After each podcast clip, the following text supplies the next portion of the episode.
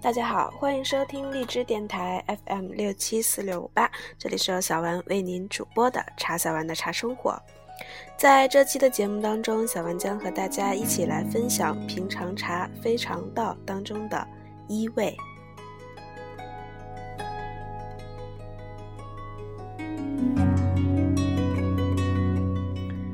平常茶非常道，作者林清玄，播者茶小丸。一味，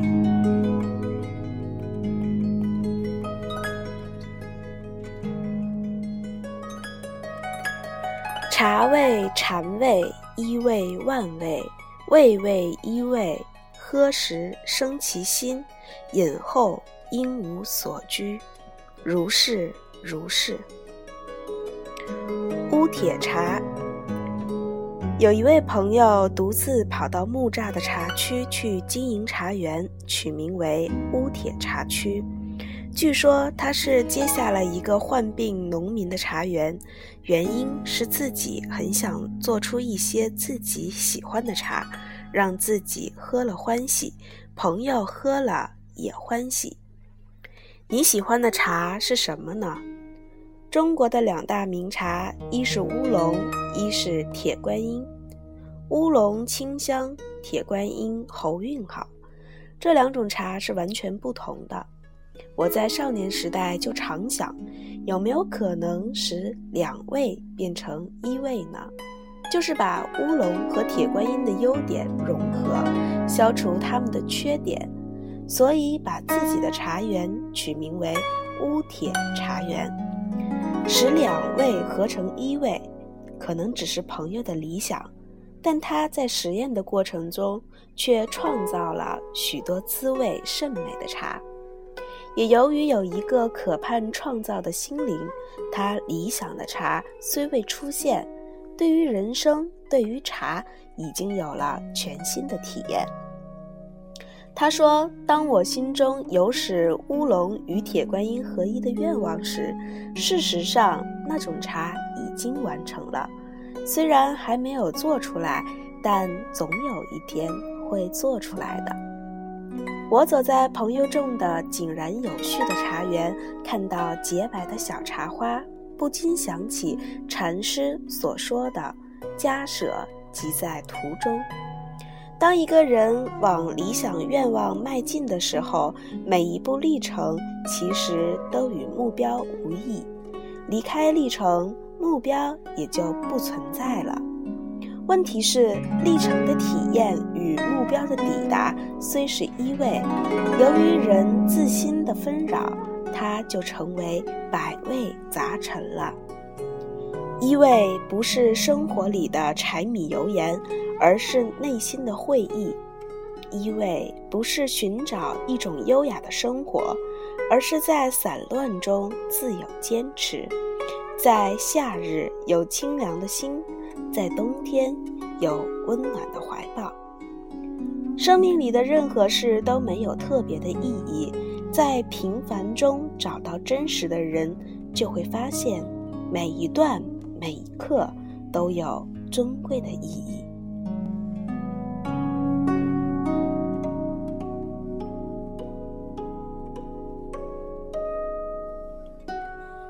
雀舌鹰爪，经营茶园的朋友嫌现在的茶做得太粗，于是用手工采茶，用手工制茶，做出一种最好的茶，取名为莲心茶。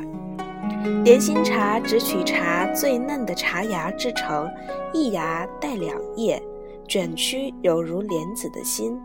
以茶芽制茶，古已有之。梦溪笔谈说：“茶芽，古人谓之雀舌麦科，其言其稚嫩也。”《贡茶录》说：“茶芽有数品，最上曰小芽，如雀舌鹰爪，以其径直鲜挺，故号芽茶。次曰剪茶，乃一芽带一叶者，号一腔一旗。”次曰中芽，乃一芽带两叶，号一腔两旗；其带三叶四叶者，渐皆老矣。莲心茶必须在春天气候晴和的早上去采，这时茶树吸收了昨夜的雾气，茶芽出发，一芽一芽地碾下来。朋友说，现在的茶农觉得这样采茶芽太费工了，不符合成本效益，使得雀舌鹰爪、徒留其名，早已成为传说了。但是最好的总要有人去做，纵使被看成傻子，也是值得的。朋友说：“是的，最好的总是要有人做。”我为朋友那种真挚求好的态度感动了。他每年只做几斤莲心茶，只卖给善饮茶的人，每人限购二两。他说：“最好的茶只给会喝的人，不能太多，太多就不会珍惜了。法也是一样吧。这个世间有许许多多的法，法味都不错，但最好的总要有人去做。”即使被看成傻子，也是值得的。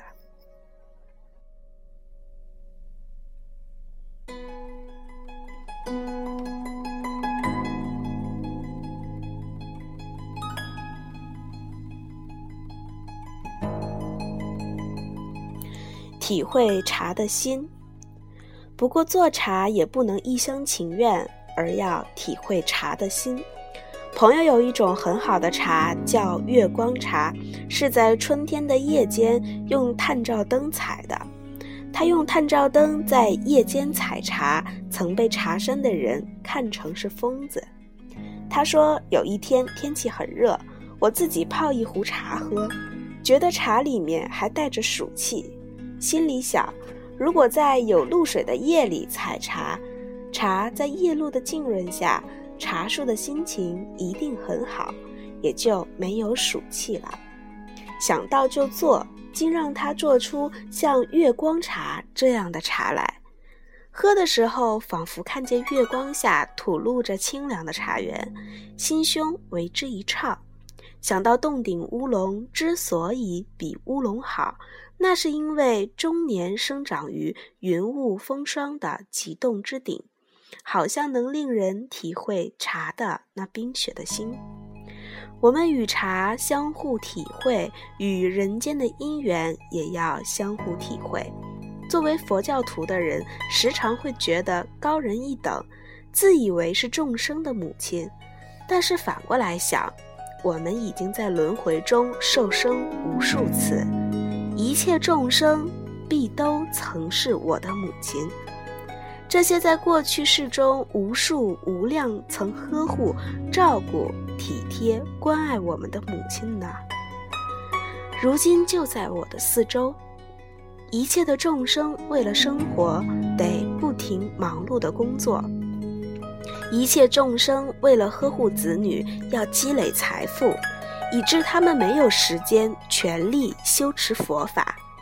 但不能修持佛法的母亲，还是我最亲爱的母亲呐！我愿他们都拥有最美好的事物，也愿他们一切幸福。如是思维，心遂有了月光的温柔与清凉。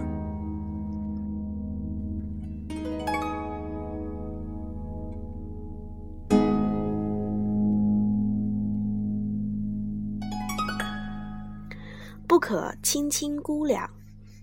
朋友来看我，知道我喜欢喝茶，就会带茶来送我，因此就喝到了许多未曾想过的茶，像桂花茶、紫罗兰茶、菩提叶茶，都还是普通的。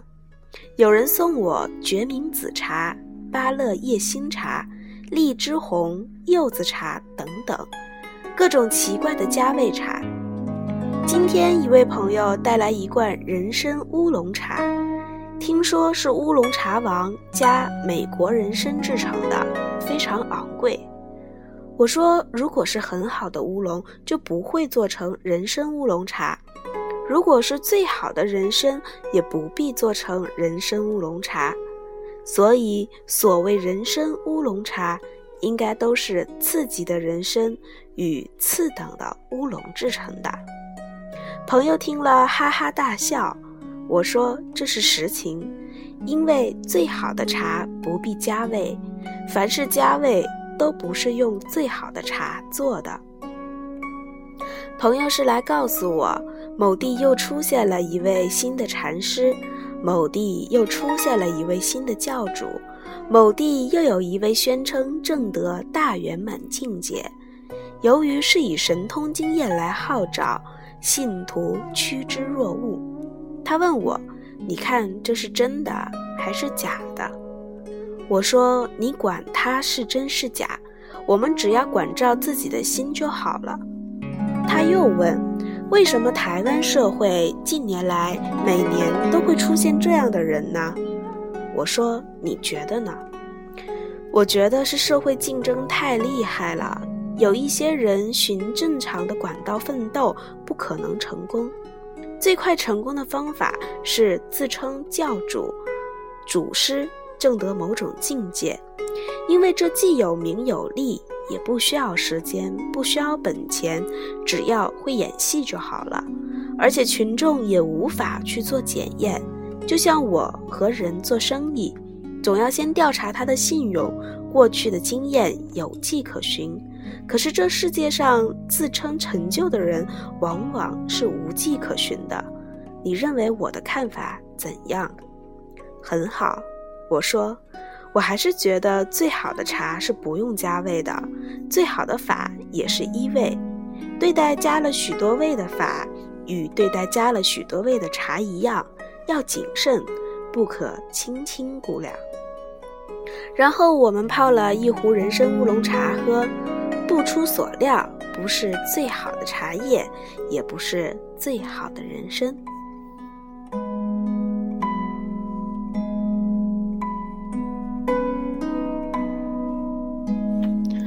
风格的芬芳，在南部六龟的深山里，有一种野生茶，近来已成为茶界乐道的茶。野生茶听说已生长百余年的时间，是日据时代或是清朝种在深山里而被人遗忘的茶树。由于多年未采摘，长到了一层楼高。野生茶的神奇就在于每一颗的茶味都不一样，有独特的风格。例如，一颗有蜂蜜的味道，一颗有牛乳的味道，一颗有莲花香。这不是加味。是自然在茶叶中长成的，因此采野生茶的人要带许多小袋子，每一棵树采的装一袋。烘焙时也要每一颗分开，手工精致。这样费时费力做出来的茶，自然是价昂难求，有钱也买不到。我在朋友家品尝野生茶，果然每一颗都很不一样。我最喜欢带有莲花香的那一颗，喝的时候一直在寻思，为什么茶叶会自然长出莲花的香味呢？为什么会每一株茶的味道各自不同呢？我想到一棵茶树在天地间长成壮大，在时空中屹立久了，自然会形成一种独特的风格。这风格既不会妨碍他做一棵平常的茶树，但却也有与一切茶树完全不同的芬芳。人也是如此，处于乏味久了，自然成型风格。这风格不会使它异于常人，而是在人间散放了不同的芳香。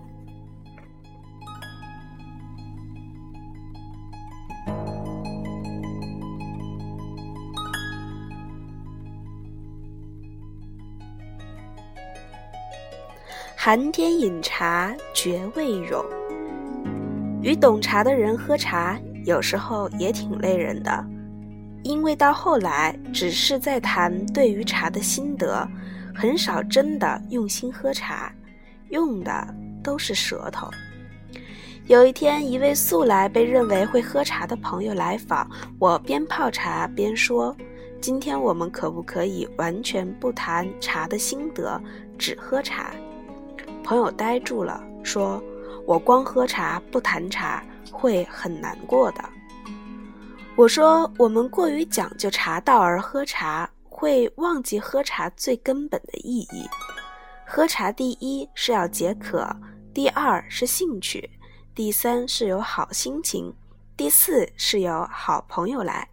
对茶的研究反而是最末节的了。”然后我们坐下来喝茶。那时候觉得赵州的《吃茶趣》讲得真好。雪夜观灯知风在，寒天饮茶觉味永。除了专心喝茶，我们并不做什么。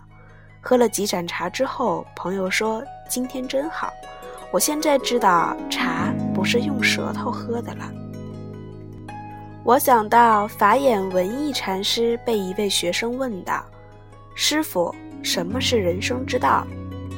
他说：“第一是叫你去行，第二也是叫你去行。”是的，什么是饮茶之道？第一是叫你去喝，第二也是叫你去喝。什么是佛法之道呢？第一是叫你去实践。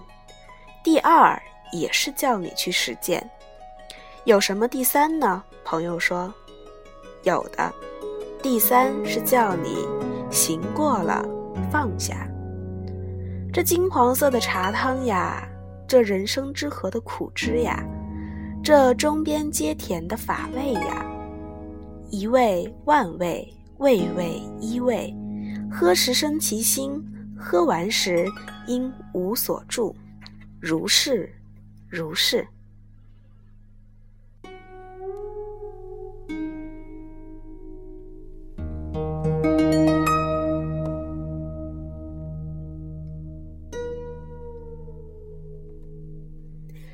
这期的节目就到这里，在下期的节目当中，小丸将给大家一起带来达摩茶杯。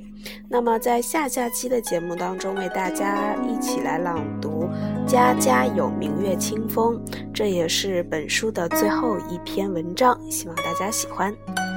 那好啦，这期的节目就到这里，敬请期待下一期喽。